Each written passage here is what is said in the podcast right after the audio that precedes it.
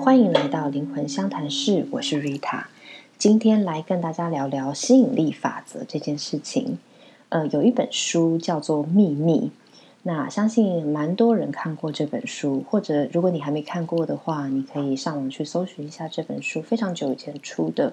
那非常多的人都有在上面有写一些回应啊，或是介绍等等的。那它里面讲的事情是说，只要你真心的想要。然后真心的相信，认真的许愿，好，宇宙一定会回应你。整个宇宙一定都会，呃，就是回应你的需求，会提供你你要的东西。这个事情，我相信很多人都觉得很难以置信哦。明明我生活就这么不顺，难道是我自己真的要来的吗？我明明想要的就是中乐透啊，我明明希望的就是有一段美好的爱情啊，为什么好像宇宙都没有来回应我呢？我想先跟大家建立一个基本的观念，就是宇宙之下一切都是振动。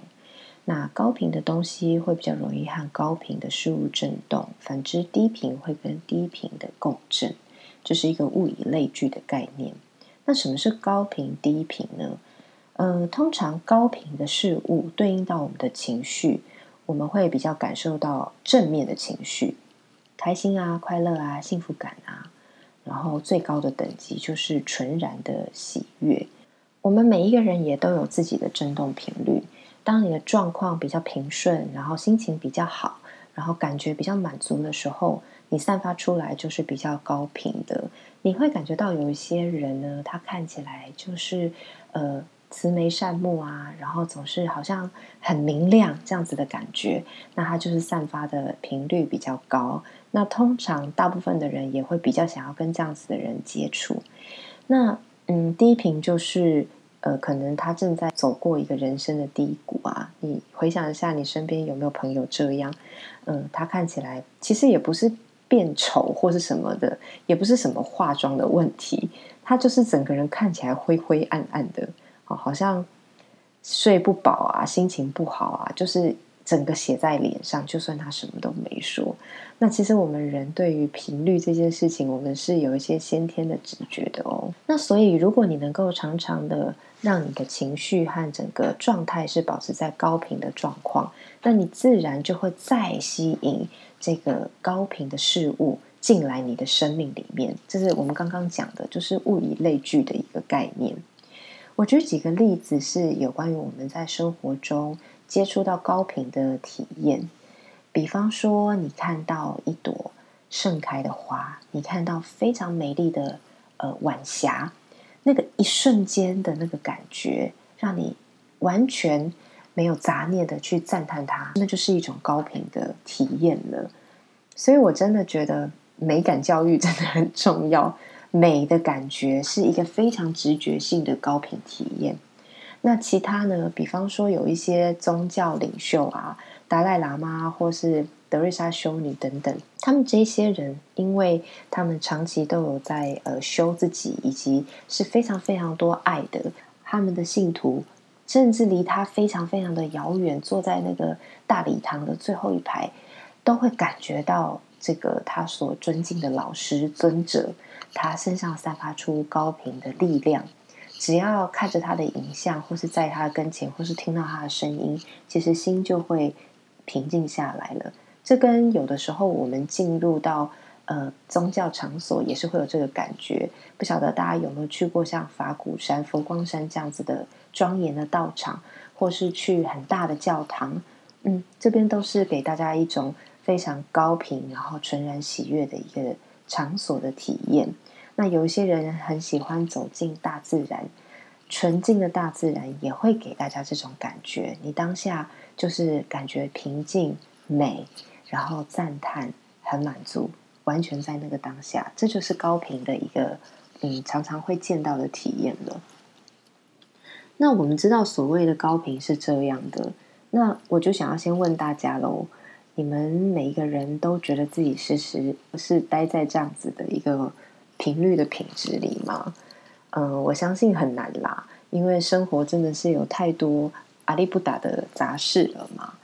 我们真的很难一直去维持在这么高频的状况下，然后呃持续性的吸引那些很多很棒很棒的事物进来。那当然喽，这个能量如果不稳定，宇宙当然就没有办法一直回应你你想要的东西了。很多人呢都有一点还是不相信这件事，说没有啊，Rita，我一直持续的都想着我要中乐透啊，我怎么都没有中呢？OK，嗯，我们刚看一下刚刚就是你有没有散发这种高频的频率这件事哈，这就是第一个原因了。为什么没有中乐透？因为你在想着要中乐透的时候，你是感受到纯然的喜悦吗？我相信通常不是吧，通常都是在怀疑这件事不太可能发生，以及呢，通常都是在想啊，我如果有这么多钱就好了，我就可以缴清我的房贷啊，我就可以还掉我的卡债，我就可以恣意的挥霍。哦，天哪，我那个工作真的是有够讨厌的，我一定要立马离职。是吧？所以呢，其实大家在想着要中乐透的时候，连接到的都是对生活现状的不满。这个不满其实就是匮乏、匮乏的感觉。哎，我怎么那么穷啊？真羡慕有钱人，有钱真好，是不是？所以这个状态、这个频率，跟那个丰盛的那个钱财，完全就是背道而驰啊！那怎么可能会吸引呢？光用头脑去想。是没有办法创造这个吸引力法则的哦，一定要是你散发出这个频率才有办法。所以呢，你真心的想要、真心的祈求这件事还真不容易。那第二个原因，为什么我们不会想要中乐透就中乐透？呃，有一个基本的原因是灵魂的目的。嗯，我们前面有说，灵魂通常是带着一个目的，它有它的生命的蓝图。来到这个世界上的那这个目的呢？通常呢，最终点是他想要获得某一种感受和体验。那中乐透这件事情，在灵魂来看，真的是一个太特定的小事情了。你想要去体验的事情，到底是什么？是中完乐透以后那种很丰盛，你不用担心，然后感觉很随心所欲的感受吧？那反过来讲，你想要感受到丰盛、随心所欲、很开心、很快乐，那一定要透过中乐透吗？不一定吧。或许是用别的方式累积了钱财，或许是你开始变得往精神层次去探索，所以你的物质的感受就不需要这么多了。这一件单一事件根本就不一定符合你的灵魂目的啊。那所以就。不符合的话，就不需要去发生它。讲到这边，不知道大家有没有发现一件事情？你要让吸引力法则 work 的话，你必须要非常了解你自己。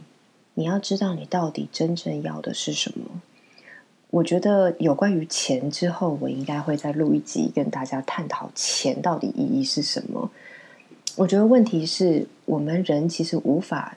真的去度量很多事情，我们其实并不清楚某些事情的价值跟绝对的呃，能够提供给我们的这个能量上面的帮助。我们只能靠资本社会的经济体下运作的这个钱作为一个单位来帮助我们衡量。大部分的人都会认为赚很多钱的人就比较有成就，或是珍贵的东西它就是比较贵。那所以。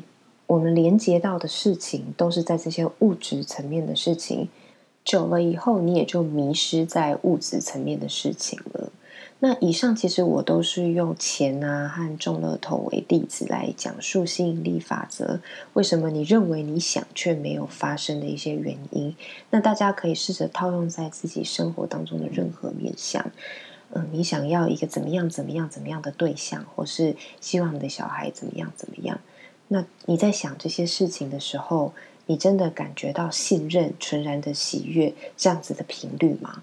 还是你其实是害怕，万一他没有做到，万一我没有这个状况，万一这件事没有发生，那好 sad，我好难过，那怎么办？是不是大家其实大部分连接到的是担心跟不满足呢？以及我们到底知不知道我这样祈求有没有符合我的灵魂目的啊？这些点都是大家可以去思考的。好，那最后想要跟大家分享说，那我们到底要怎么知道自己的灵魂目的到底是什么啊？呃，以命理师的角色来说的话，当然我是推荐大家去找适合自己的老师，帮你看看你的命盘，像占星啊、生命灵数啊，或者是呃斗数啊这些所谓命理的范畴，其实可以帮你找到一个方向。我觉得找到方向，请别的老师来告诉你答案，是一个起步而已，并不是这样就结束了。更重要的是，你有把这个方向。慢慢的内化到你自己的生活里，你要落实这一些事情到你的生活。呃，以我自己举例来说，我也在这条路上探索了很久。目前感觉到的是，当我在做滋养别人的事情的时候，我感觉到非常的喜悦和热情，是那种感觉生命被触动的那种感觉。所以我就知道啊，这就是。对我来说是对的方向了。那有些人可能是在创新的时候，他觉得最有感觉；有一些人可能觉得他在嗯维护某一种价值的时候，他是有最高的这种热情的感觉。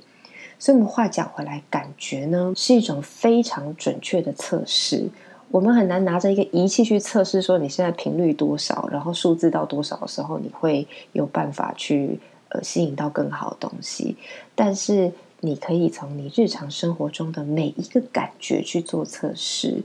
我自己今天踏上这条路，一开始我也不是从这个直接从催眠啊、智商领域就进来的。我一开始是先学花艺，再来是动物沟通，然后再来是命理，再一路走上这个灵性智商这条路。那么你呢？你开始探索了吗？你到底对自己的了解有多少呢？回到最起点，我们大家都还是要去找到这个目的，然后去实践它。好，那我们今天的话题就聊到这边，希望你喜欢。